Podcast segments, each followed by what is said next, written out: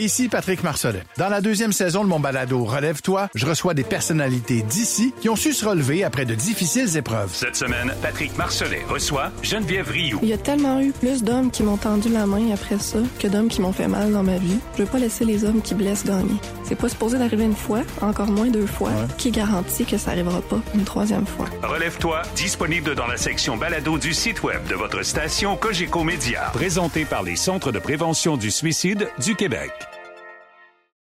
Ce balado est présenté par Nespresso Professionnel.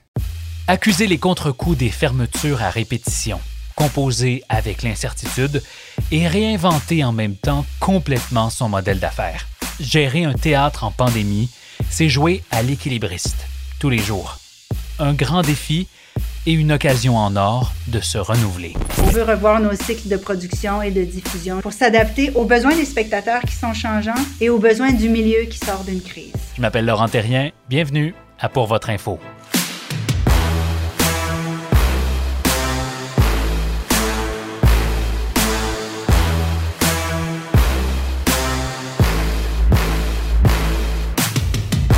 Bonjour à tous, ça fait plusieurs semaines que j'ai envie de vous parler de culture et honnêtement, on avait du mal à trouver un angle, une twist qui n'avait pas déjà été exploré.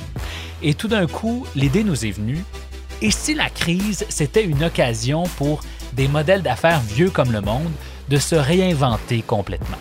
Prenez celui des salles de théâtre, par exemple. Le modèle est essentiellement le même depuis longtemps. Vous prévoyez des shows un à deux ans d'avance, vous bouquez vos metteurs en scène, vos comédiens, vos techniciens, puis vous espérez que les salles se remplissent. Et pendant ce temps-là, vous en préparez deux, trois, quatre autres après, de peur que les salles ne se soient finalement pas remplies. En pandémie, alors que les mesures sanitaires changent à toutes les semaines et que les spectacles sont perpétuellement repoussés, ce modèle-là, il y a de la misère à fonctionner. Alors cette semaine, on s'est demandé comment réinventer le modèle d'affaires du théâtre. Et on a trouvé quelqu'un qui se pose les mêmes questions. Bonjour Amélie. Bonjour, merci de l'invitation. Amélie Duceppe est la directrice générale de la compagnie Jean Duceppe. Vous l'aurez deviné, le théâtre, c'est dans la famille pour elle. Elle est la petite fille de l'illustre comédien québécois Jean Duceppe, le fondateur de la compagnie. Elle a pris la barre de Duceppe en 2018 après avoir rejoint le théâtre en 2016. Mais elle a une vingtaine d'années d'expérience dans le milieu culturel québécois, acquise dans l'industrie du cinéma et de la production vidéo. Elle termine des études en gestion à HEC Montréal.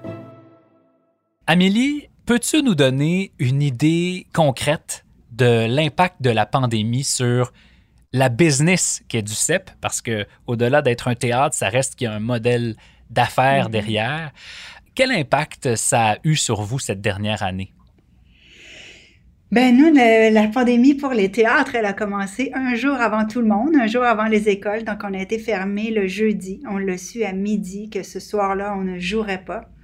Et donc, ça a été une fin à toutes nos activités. Donc, c'est sûr que du jour au lendemain, on a tous les contrats qui sont signés à assumer. On a 80% de revenus de moins. Il y a un problème qui se rencontre très, très, très rapidement. Euh, c'est sûr que la pandémie, ça reste une force majeure, là. Fait qu'il y a eu, différentes négociations au travers des contrats on a eu à ce moment-là, les, gens étaient extrêmement généreux. Ils ne demandaient pas de remboursement de leur billet. Il, y a né ce qu'ils appelle le billet solidaire. Donc, les gens laissaient leur montant de billet en don, ce qui nous a permis de retourner cet argent-là aux artistes. Ça ressemble à quoi votre, votre perte de revenus et si vous aviez à tenir longtemps dans cette situation-là, est-ce que ce serait viable? Mais là, la perte de revenus, elle est beaucoup moins grande que 80% parce qu'il y a eu beaucoup de mesures qui ont été mises en place. Euh, ce qui fait qu'en ce moment, on est plus dans un ordre de perte de revenus de 30% à peu près. Il faut savoir aussi qu'on a baissé nos dépenses conséquemment. L'important, c'est d'être capable de traverser la crise pour qu'au sortir, on puisse reprendre nos activités et notre capacité d'emploi. Donc, il faut se rendre au bout. Euh, donc, euh, il y a eu toutes sortes de, mécanismes qui sont mis en place, mais il y a la subvention salariale, par exemple, les mesures d'aide à la diffusion, euh, mesures d'aide au déploiement numérique dans une beaucoup plus petite mesure. C'est vraiment l'aide à la diffusion et la subvention salariale qui nous ont permis de continuer. Donc, tant qu'on a ces aides-là, on peut continuer. Monter des shows et si vous ne pouvez pas les jouer, on compensera à 75 votre moyenne habituelle, basée sur des années de référence. Donc, euh, si on prend la masse salariale que vous aviez avant la COVID et qu'on la compare avec la masse salariale que vous avez présentement, il n'y a pas tant de différence que ça. Ben, il y a quand même un écart, là. Malheureusement, je n'ai pas le chiffre avec moi, mais au niveau des travailleurs culturels, ils sont tous restés en place, sauf euh, deux pour un, cas de restructuration. Là. Euh, mais euh, tout le monde est resté en place. Ça, c'était nécessaire parce que sinon, on ne pouvait pas déployer de saison alternative et on ne pouvait pas engager d'artistes. Fait que ça prenait d'abord le, bureau pour mettre ça en place. Fait que ça, au niveau des travailleurs culturels, mais on parle de 15 personnes. Là. C'est pas la, la plus grosse partie de notre masse salariale, c'est bien sûr les contractuels, les artistes, artistes techniciens, techniciennes. Euh, là, c'est sûr que ça a diminué, ça, euh, pas en nombre de personnes, parce qu'on a pu déployer plein, plein, plein d'activités, mais en montant de cachet, certainement, ça a diminué. Chez Duceppe, normalement, on va engager une quarantaine d'acteurs dans une saison. Là, on va avoir engagé euh, ben là, c'est difficile à compter parce que comme King Dave, c'est juste un, mais là, ça fait trois fois qu'on le reprogramme, là, mais on le paye à chaque fois. Fait que je pense que je peux le compter pour trois, là. c'est bon. fait que le, calcul, il est... mais, mais donc, c'est sûr qu'on a engagé beaucoup moins de monde. Alors, pour les artistes, c'est pour eux. C'est là où dans le fond, le gouvernement du Québec, ce qu'ils nous ont donné, c'est des sous, oui, mais une responsabilité. Si chaque organisme s'occupe de son petit écosystème, puis que tout le monde s'occupe de son petit écosystème, on va, on va, on va tenir ça en place jusqu'à l'autre bout de la crise. Par Et est-ce qu'on sait combien... Il y a eu des cracks. C'est ça. Il y en a combien qui sont qui n'étaient pas dans un écosystème? Ben c'est ça.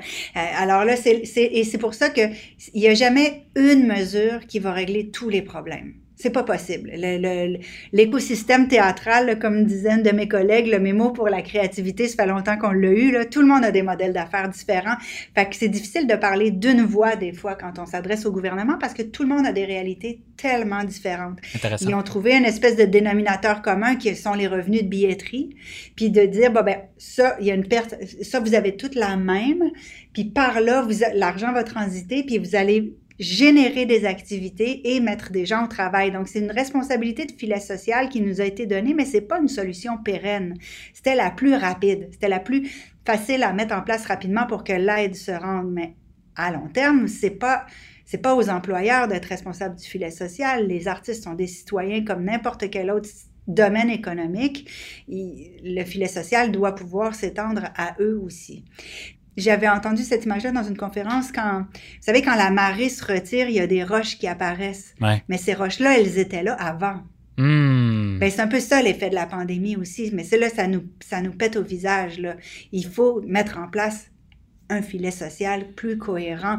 Euh, donc, il y, a des réflexions euh, collectives à avoir. C'est comme si donc euh, la, pandémie avait révélé des failles qui étaient là auparavant, mais elles ont été simplement accentuées. Je veux qu'on revienne à ça dans une petite seconde, mais avant, pour revenir à la, fameuse question des artistes euh, puis du filet social, euh, ces gens-là sont pas restés euh, à se croiser les bras, à attendre que la vie passe au cours de la dernière année. Il y en a certainement plusieurs qui ont choisi de gagner leur vie autrement s'ils ne pouvaient la mm-hmm. gagner grâce au milieu culturel depuis un an. Est-ce qu'il va y avoir une fuite des talents vers d'autres secteurs? C'est la grande crainte, c'est ce que tout le monde craint parce que bien sûr, tout le monde a dû travailler, est-ce qu'ils vont avoir préféré leur nouvelle vie avec cette sécurité peut-être qu'ils ont trouvée ailleurs? Euh, ça, on va le savoir en fait de façon plus patente au retour de la crise. Genre, il y en a un comédien dans une, dans une de nos distributions qui est allé faire le cours de préposé aux bénéficiaires, par exemple. Après uh-huh. ça, au bout de quelques, au bout d'un certain temps, est-ce qu'il va décider de rester là, de revenir, de faire un temps partiel? Est-ce qu'il va décider d'être à temps partiel préposé aux bénéficiaires, mais de temps en temps prendre un contrat en théâtre? C'est au retour qu'on va le voir. Et les techniciens aussi. Tout le monde a très peur d'un grand exode des techniciens mais euh, c'est difficile à chiffrer. Là où c'est très, très difficile, c'est pour la relève. Là, c'est encore plus criant parce que eux, ils étaient dans aucune saison, forcément, ils étaient encore à l'école. Euh, puis là, ce qu'ils voient, c'est que la prochaine année, ben, c'est toutes des reports de spectacles. Donc, ils travailleront pas l'an prochain non plus. Donc, eux, leur pandémie va durer plus longtemps. Hmm. Ben, c'est parce qu'à moins qu'on se mette à construire des théâtres, il reste que je peux pas mettre deux shows en même temps sur la. On, on, l'a fait hein, au début de la pandémie. On a mis un plateau tournant, puis on pouvait switcher d'un décor à l'autre. Mais on parle de petites productions avec des productions d'ampleur c'est pas possible. Euh, alors, pour eux, ça va être costaud. Hmm. Euh, la solution n'est pas trouvée. Tout le monde s'inquiète de qu'est-ce qui va arriver de la relève. Puis, c'est pas propre qu'au théâtre. Ça va être la même chose en chanson, en humour, à tous les arts vivants. En fait, il va y avoir un entonnoir. Puis, même si on construisait des théâtres, euh, ça veut pas dire que le public va augmenter. Là, on peut pas aller voir des shows quatre soirs semaine. Il y a des limites budgétaires. Fait qu'il faut un bassin de population pour absorber aussi tous ces spectacles-là. Fait que ça, la, la solution est pas trouvée. C'est sûr que Là, peut-être qu'il y a des shows qu'on va vouloir travailler plus longtemps d'avance, un, un, un, peu un... Peut-être qu'on va arriver à un certain slow production, à avoir des laboratoires un an, deux ans d'avance, les, surtout les créations, les réfléchir plus longuement. Puis peut-être qu'il y a d'autres spectacles qu'on va vouloir reprogrammer, mais plus rapidement. Ça, c'est un enjeu en théâtre que c'est difficile de gérer nos succès parce que tout est programmé tellement d'avance. Tout était pour maximiser l'utilisation de nos salles. On le sait, quand le show finit, il finit dimanche, on démonte le décor en soirée, le lundi, c'est l'autre décor qui rentre, puis même si le show est un succès puis qu'on aurait pu vendre encore des billets, ben les acteurs ne sont plus disponibles, ils ont d'autres engagements, puis les acteurs du prochain show sont réservés, donc il faut les avoir sur scène. Il faudrait trouver un peu plus d'agilité dans ce modèle-là, mais la solution est pas facile parce qu'elle impacte plein, plein, plein, plein ben La façon de réserver les salles, la façon de négocier les contrats. La fa... Non, exactement. Est-ce que c'est comme ça partout ou est-ce que c'est une situation qui est unique au Québec? Est-ce que dans d'autres industries ben ailleurs dans le monde, les modèles sont différents? Oui, oui. Par exemple, si on prend Broadway, là, eux, ils vont, mais on parle de budgets qui ont tellement rien à voir avec les nôtres, mais eux, ils vont commencer un spectacle, puis ils vont le jouer jusqu'à temps que la demande cesse mais ils vont investir quatre fois, dix fois plus même que nous, on investit dans nos productions. Là, on parle de shows énormes à très, très grand déploiement qui vont souvent avoir testé dans d'autres villes avant, avant même de les lancer sur Broadway pour être sûr parce que c'est tellement cher qu'ils peuvent pas se lancer de même. Euh, Et les billets sont très chers aussi. Et les billets sont extrêmement chers, mais eux, ils vont, ils vont jouer jusqu'à temps que ça soit plus disponible, puis ensuite, ils vont fermer, puis ils vont réouvrir plus tard avec autre chose. Nous, on n'est on n'est pas du tout... Et, et, la fermeture se prévoit longtemps d'avance, ce qui fait que l'autre spectacle peut rentrer, mais le bassin de population est tellement beaucoup plus grand, puis touristique en plus, donc on ne pourrait pas copier-coller ça à Montréal, c'est clair. OK. Par contre, il y a des choses sur lesquelles on peut s'inspirer. voilà. euh, si je les avais toutes trouvées, je suis pas sûre je les dirais parce que d'un coup, quelqu'un d'autre m'écoute et que je donne mes idées à tout le monde. non, c'est pas vrai. Puis c'est tellement pas vrai. En plus, je dis ça, puis on est tout le temps... S'il y a une chose que la, pandémie a, a, a généré, c'est que on s'est beaucoup parlé, peut-être parce que moi, je suis une nouvelle DG aussi, j'arrive mm-hmm. là dans, dans, dans, les, dans, dans, le milieu. Fait que là, on s'est mis à se parler tout le monde beaucoup, puis l'entraide la, était grande, la, la, la, communication et le partage d'informations est, est, quand même très important. Euh, hey, j'ai pensé à telle idée, je pensais, tu m'as parlé de ton problème l'autre fois, puis chez nous, on fait ça comme ça. Ah, c'est une bonne idée, merci. Ou je connais un tel, il pourrait t'aider. Vraiment, on, il y a une belle collaboration qui s'est installée.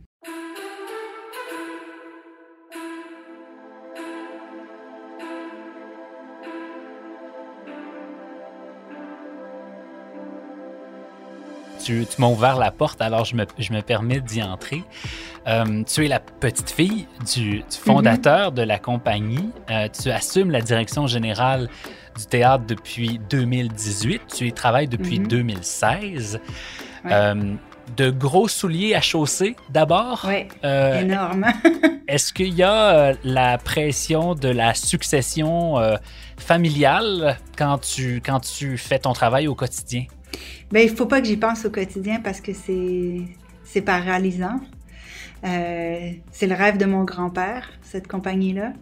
Fait bien sûr, euh, je veux juste le porter. Je veux rendre hommage à son rêve. Que je veux que c'est, je voudrais pas, je voudrais pas qu'il se passe quelque chose. Tu voudrais pas briser son bébé. Ben non, ben non, c'est ça. Et puis après, ce rêve-là a été porté par sa fille Louise pendant 43 ans, 45 ans. Donc euh, c'est vraiment. Euh, mais il y a personne dans la famille qui, qui qui m'a parlé de cette façon-là. -là, c'est une pression que je me mets moi-même. Oui, oui. La, pression est sur tes épaules grâce ou à cause de toi. Euh, oui. ceci dit, euh, gérer une pandémie avec, euh, avec bon, l'expérience de deux ans avant, là, mais ça reste que mhm. déjà juste apprendre à gérer un théâtre, tu as une, une, maîtrise en management des entreprises culturelles. Ben, il me manque un cours. Ah, pour vrai? presque une maîtrise. Lequel? Je devais le faire, mais avec la pandémie. Affaires juridiques. Mais la, ah, ben, la, pandémie, oui, oui, c'est très utile. Mais avec la pandémie, c'était juste pas possible de faire tout ça en même temps. Là, puis euh, le risque de l'école à la maison en même temps. Oui, non, effectivement. bon, ben alors, tu, tu as, euh, tu Mais presque, j'ai une presque maîtrise. C'est ça, un 9 dixième de maîtrise en management des entreprises culturelles. Ouais. Euh, leçon, de gestion de, de la pandémie, euh, si tu avais à nous les partager, ce serait quoi? Mais ça m'a fait très peur. Je me suis dit, oh mon Dieu, j'ai pas beaucoup d'expérience pour affronter une si grosse affaire. Puis à un moment donné, il y a quelqu'un de beaucoup d'expérience qui m'a dit, tu sais, moi, j'ai aucune expérience en pandémie non plus. c'est vrai. On est je me suis dit, oh, c'est vrai. Merci beaucoup de me le dire. Ça m'enlève un poids. Euh, euh, leçon de gestion, ben c'est, ça va tellement être galvaudé ce que je veux dire, mais ça prend de la souplesse ça prend beaucoup, beaucoup de souplesse parce que euh, de se rigidifier sur des, des ce qu'on faisait avant ou c'est une posture qui, qui euh, c'est une posture qui est pas possible en fait. Mm. Je peux même mm. pas, c'est même pas dangereux, c'est juste pas possible. Fait que ça prend beaucoup de souplesse et d'agilité, puis ça prend une équipe soudée parce que euh, et je suis contente que chez Ducep on avait ça. Euh, on, a fait un gros rebranding aussi il y a quelques années. Fait que l'habitude de se poser la question sur est-ce que ce geste est cohérent avec qui on est puis qui on veut était déjà acquise par l'équipe. Puis on dirait que ça nous a aidé, ça, quand on a affronté la pandémie, parce que ce, réflexe de questionnement de recentrons-nous sur l'essentiel, il était là. Fait que ça, euh, j'ai l'impression que ça nous a aidés. Puis d'avoir, c'est ça, une équipe soudée. Si vous saviez, notre équipe de billetterie, là, ça fait combien de fois qu'ils se revirent de bord à refaire des plans de salle? La semaine dernière, on est passé de 1,5 mètres à 2 mètres à 48 heures d'une représentation. Donc, rappeler tout le monde. La Place des Arts nous a beaucoup aidé aussi, je tiens à le souligner. Puis, mais ça reste un travail énorme. Puis de devoir appeler des gens et dire, ben finalement, vous avez plus de billets, on est désolé, on doit vous rembourser. C'est pas le fun, c'est pas quelque chose qu'on est habitué de faire. Puis ensuite, un, un, un couvre-feu qui diminue 48 heures après ça. fait que rappeler tout le monde pour dire, et puis en plus, ça va être à 5h30. je dirais qu'on. On en rit, et tout ça alors. Ouais, on en rit, mais, mais là, ça, ça a été un coup dur sur l'équipe, surtout qu'on est en préparation de l'année prochaine. Donc, nous, normalement, à ce temps-ci de l'année, on est en train de vendre des abonnements pour l'année prochaine. Les abonnements, c'est au cœur de notre modèle d'affaires parce que c'est une grosse partie de nos revenus. En fait, c'est 50% de nos revenus de billetterie qui sont engagés dès le printemps pour l'année suivante. Donc, même dans une question de cash flow, c'est une notion importante. Et là, on peut pas les vendre parce que quelle sera la jauge au mois de septembre? Personne ne peut le dire. Donc, comment vendre quelque chose sans pouvoir le vendre? Comment annoncer des spectacles en ce moment? En tout cas, alors on est déjà en très gros travail de prévision de l'année prochaine. Puis là, ils se font sortir de ce travail-là pour gérer des urgences de Hey, demain soir, il faut appeler toute la salle parce que hmm. finalement, c'est à 5h30. Est-ce que, est-ce que cette, cette gestion quotidienne-là, ça te laisse le temps, Amélie, de projeter ton organisation vers euh, ce que sera le théâtre de demain, ou en ce moment, la priorité, c'est de weather the storm, comme disent les, les Anglais, de passer à travers la tempête?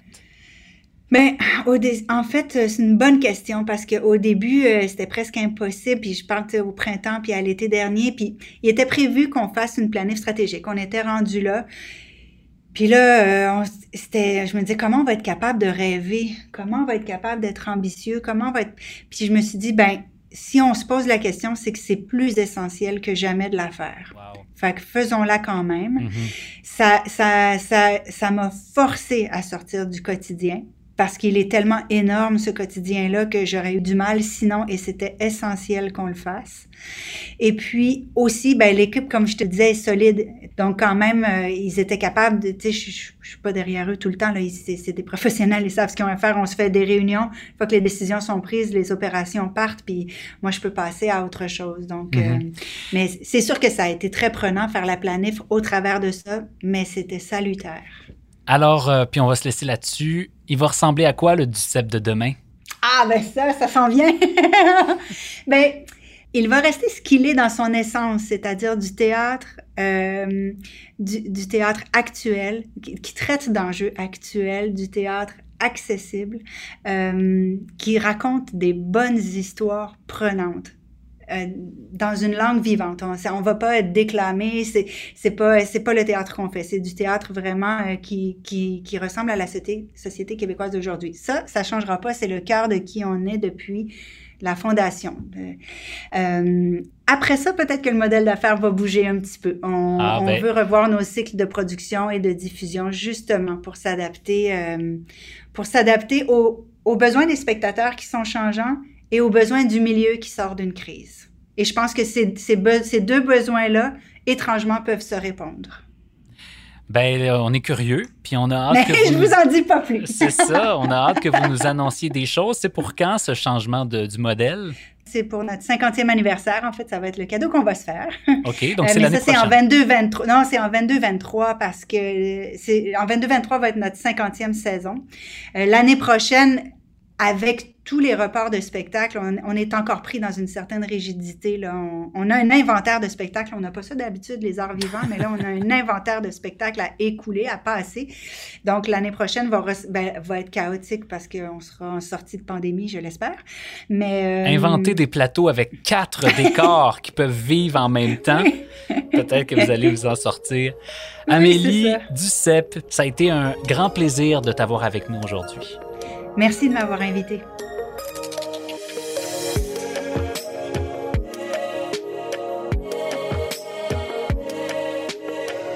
En terminant, voici ce que vous devez savoir.